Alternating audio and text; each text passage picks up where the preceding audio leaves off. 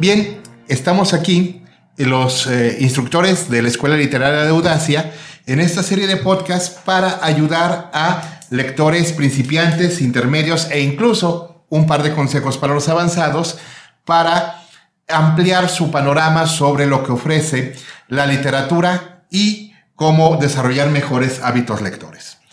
El día de hoy vamos a presentarnos eh, todo el equipo y hablar de cómo llegamos a la Escuela Literaria de Audacia, cómo llegamos al Camino de las Letras y qué experiencia tenemos para que estemos en confianza y sintonía y puedan eh, entender por qué nos apasiona tanto esto, por qué es tan importante para nosotros y por qué tenemos el descaro de hablar con ustedes acerca de la literatura. Bien, eh, empezamos. Eh, somos Héctor Viveros. Ernesto Madera y Arcelia Ceballos. Que curiosamente eh, somos todos licenciados en letras. Eh, Ernesto y Arcelia es de su primera carrera. Yo llegué ahí después de rebotar de muchos lados. Eh, Diego, que yo no he tenido un camino por la vida, yo he rodado cuesta abajo y cuesta arriba. Y si puedo hablar un poquito de mí, y aquí me van a interrumpir seguramente para hacer alguna acotación. Ah, empezó mi ah, camino en la literatura cuando yo tenía apenas 15 años, cuando junto con Arcelia formábamos parte del mismo taller literario que eh, lo coordinaba el maestro Gabriel Gómez, que había heredado del maestro Luis Patiño, que a mí no me tocó conocer. Y el año era 1994 la eh, Feria Internacional del Libro eh, empezaba con el concurso de Phil Joven para preparatorianos y miembros del taller, tres miembros del taller, consiguieron lugares en esos premios, dos lugares y, un, y una mención honorífica, si, si mal no recuerdo, ese año y eso pues no se envalentonó como para decir que, que teníamos un futuro en esto. La verdad es que uno se lanza a la literatura como Gordon Tobogán, pensando que, lo sabe todo desde el principio. Y me tomó otros 10 años asistiendo a talleres con grandes nombres, como el ya fallecido Roberto Villa, que fue muy importante, de hacer mis pininos con personas que después agarraron bastante, bastante trayectoria, como el escritor Luis Javadier, como el teatrista Teófilo Guerrero Manso, y de tanto estar rodando entre personas de gran talento, pues algo se me tenía que pegar y hay modestamente, en este momento tengo cuatro libros de cuentos, tres novelas y la cantidad de poemarios es variable porque no sé si pegarlos o separarlos unos de otros, pero son más de diez. Entonces, uh, Arcelia, ¿qué nos cuentas de ti? Híjole, ¿qué les cuento de mí? Pues Sencillamente que yo también eh, me acerqué a la, lectura desde muy joven, dado que mis papás son lectores y dado que en la familia siempre hubo muchos libros a disposición.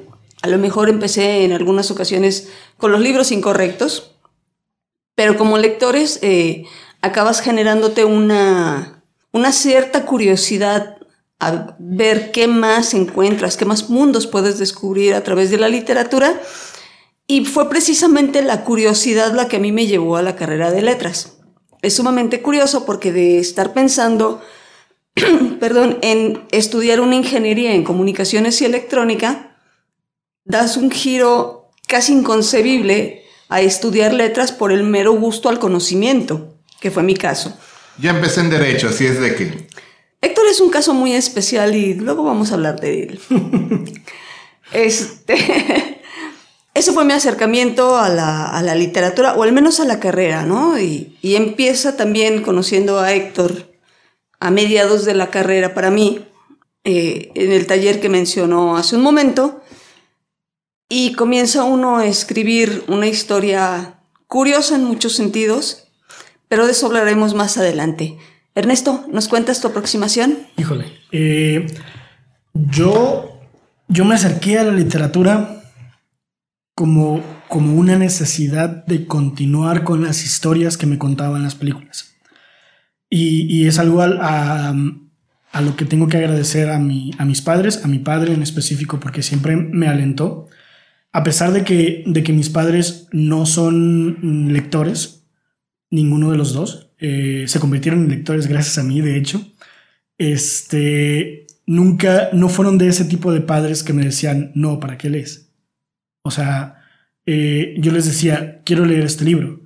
Y, y mi papá me lo conseguía o me interesa este tema. Por ejemplo, eh, hubo un tiempo en el que me, me volví muy interesado o eh, me, me, volví muy interesado en, en, los temas ocultistas. Por no sé por qué. Este, y mi papá me consiguió eh, las profecías de Nostradamus y me consiguió libros de, de, de ocultismo, de libros de texto de ocultismo, ¿no?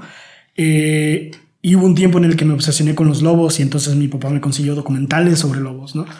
Entonces, a pesar de que no, no, no venía de una casa en la que se promoviera la lectura, como Héctor o como, como tú, eh, no me la cortaban, ¿no? Y, y, una cosa que a mí siempre me gustó fue, fue el cine de todo tipo. Eh, yo veía películas infantiles, películas animadas, yo crecí con Disney, pero eh, también me sentaba con mi papá, me acostaba con mi papá en su cama y, veíamos lo que estuviera en ese momento que eh, en, en, aquellos tiempos todavía había buenas películas en, en televisión abierta, ¿no? Y entonces eh, vi y la, la, recuerdo aquí muy, muy, muy fuerte, eh, Colmillo Blanco. Y después quise leer Colmillo Blanco y ya hablé eh, que, le, que vi el Conde de Montecristo y después quise leer El Conde de Montecristo, ¿no? Entonces, cuando se presentó la oportunidad de ver hacia dónde iba a dirigir mi vida, qué cosa iba a estudiar, yo dije, quiero estudiar cine. Y, y me metí, hice los exámenes y luego se presentó el gran problema. Tu hijo tiene que tomar un curso de tantos miles de pesos para poder ingresar a la carrera.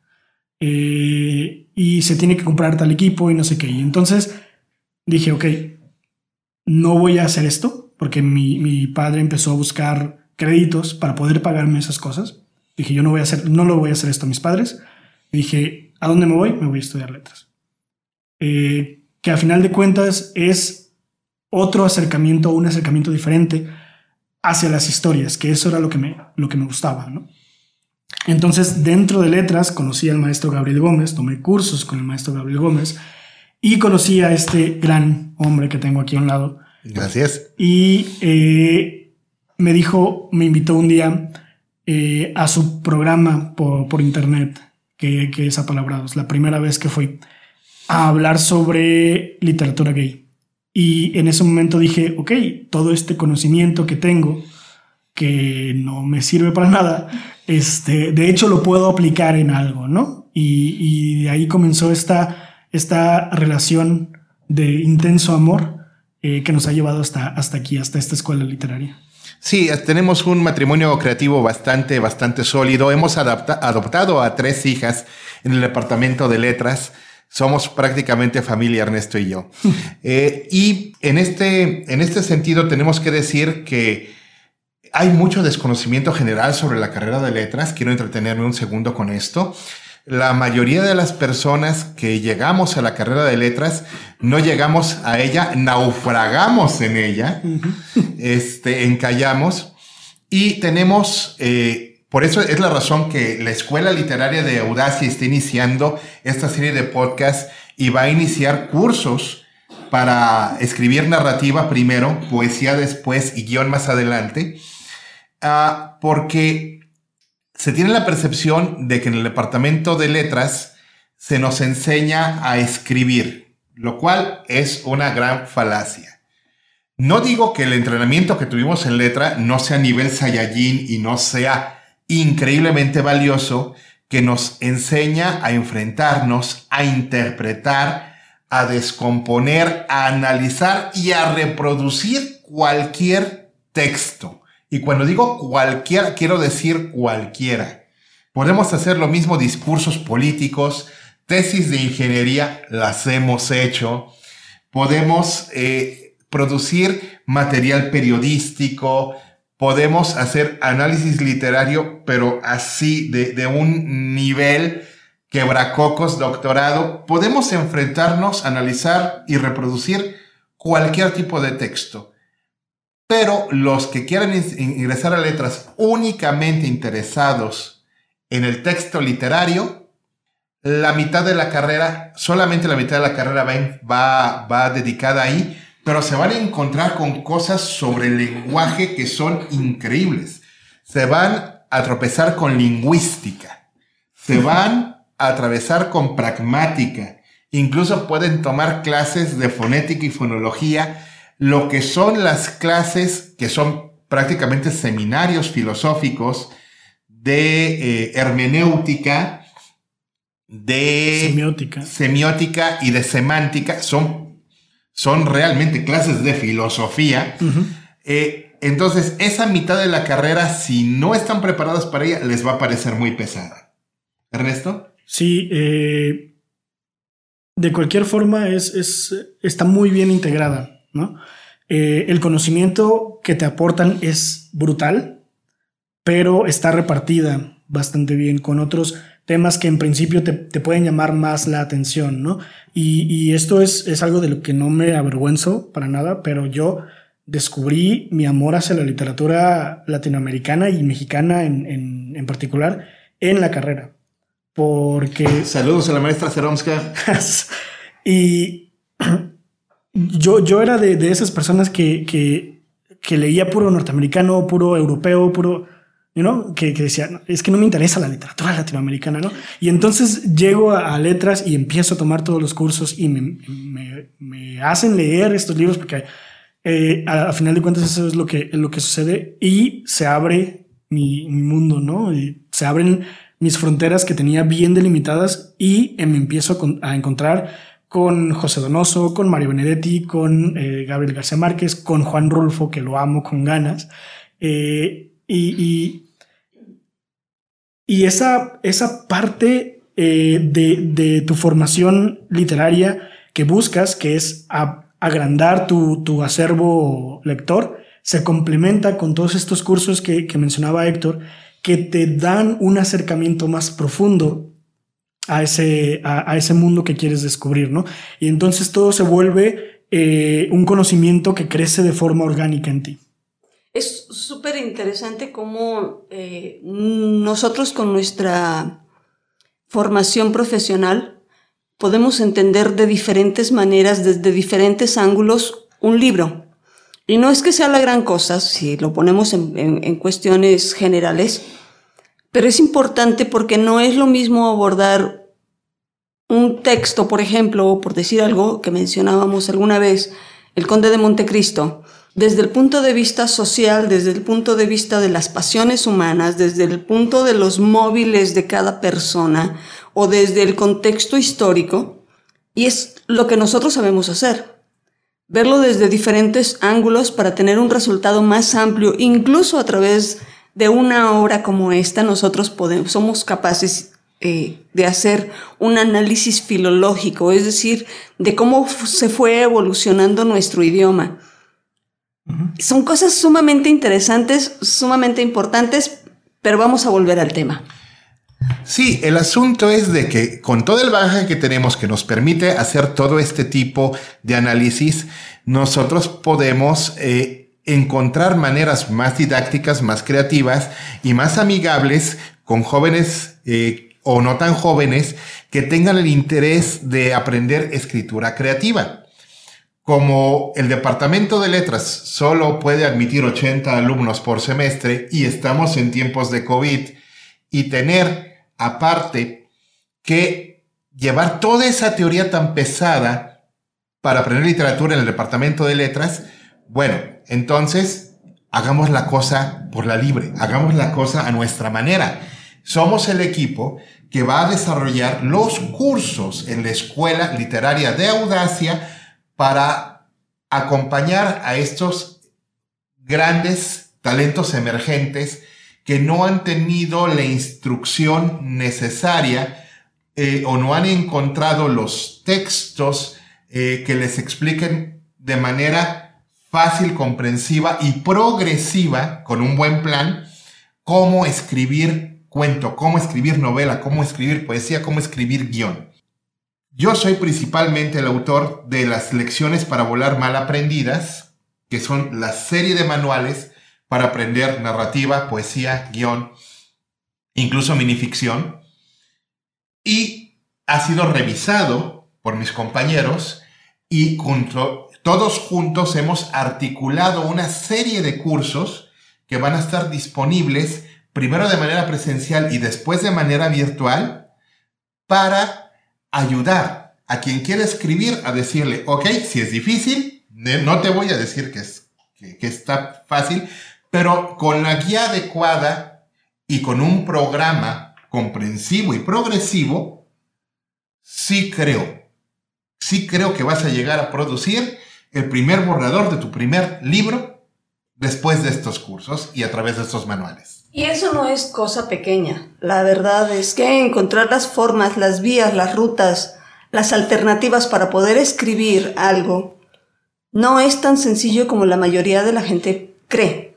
No es tan fácil como esperar a que la musa llegue o tener una muy buena idea y plasmarla. No es tan fácil, de verdad. Tener una muy buena idea es un accidente afortunado. Cómo capitalizarla es otra cosa. Hay muchísimas muy buenas ideas que jamás se desarrollaron por falta de instrucción y disciplina. Y es lo que queremos compartir. Ernesto y yo lo hemos compartido. Eh, todavía los programas de apalabrados están disponibles en eh, YouTube, algunos de ellos. Otros se perdieron. Tuvimos malas experiencias con, con el guardado de esos programas pero desde hace años nos dedicamos a compartir nuestra pasión por la literatura, porque la verdad, esto, esto es amor del malo, no es amor del bueno, esto es pasión este, de, de, de rencorosa cicatriz sobre el pecho. Esto es pasión de arrastrarse en arrabal malsano con un tango sonando atrás. Esto es pasión de dónde está la cámara, porque esto tiene que ser filmado. Ernesto, cierra, por favor. Y, esa es precisamente la intención que tenemos, el, el transmitir esa pasión que tenemos por la literatura y eh, lograr que ustedes también sientan esa misma, esa misma pasión.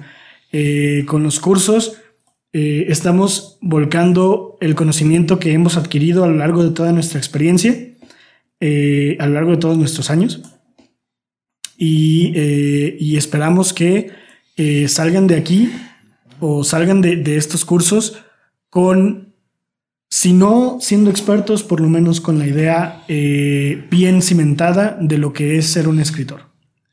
Y bueno, aparte tenemos experiencia como docentes. De hecho, Ernesto pues tiene que llevar por, por situación laboral, tiene que entrenar a generaciones y generaciones y generaciones de, jóvenes en, su, en su primera experiencia laboral. Eh, le toca lidiar con los Bryans. Eh, de hecho, hay que quitar eso. este, pero sí es curioso, es curioso que literalmente ha tenido muchos alumnos con ese nombre. Sí, muchos Kevin Bryans. Kevin Bryans, ok. Este, eh, Arcelia, Arcelia ah, me lleva a ventaja como, como maestra, ella sí tuvo nombramiento. Yo no, yo siempre fui suplente hasta hace muy poco tiempo. Pero entre los dos juntamos como, ¿cuántos años de experiencia tú? ¿Unos 12 tú y unos 15 yo? No, yo tengo como 23 años de experiencia docente. 23 años de experiencia docente por parte de Arcelia y como 20 por la mía. Exacto. Así es de que, este, sí, sí, queremos, que, queremos hacernos los jóvenes. Eh, y somos unos chamacos. Somos unos chamacos. Bueno, dentro, de, dentro del nivel de expertise que uno tiene que agarrar para dar clases de letras, sí somos como fans terribles, sí somos jovencitos. Pero la verdad es de que tenemos mucho kilometraje encima, mucho kilometraje y queremos compartirlo. Entonces, esto es lo que somos, a lo que nos dedicamos. Eh, de hecho, si ustedes quieren tener un preview al trabajo que desarrollamos, en la aplicación de Audacia hay textos nuestros para que los puedan revisar de manera gratuita. Hay algunos, de manera premium hay otros. Y eh, saber si les apetece caer en nuestras garras. Se despiden de ustedes el equipo creativo de la Escuela Literaria de Audacia, Héctor Viveros, Ernesto Madera. Arcelia Ceballos.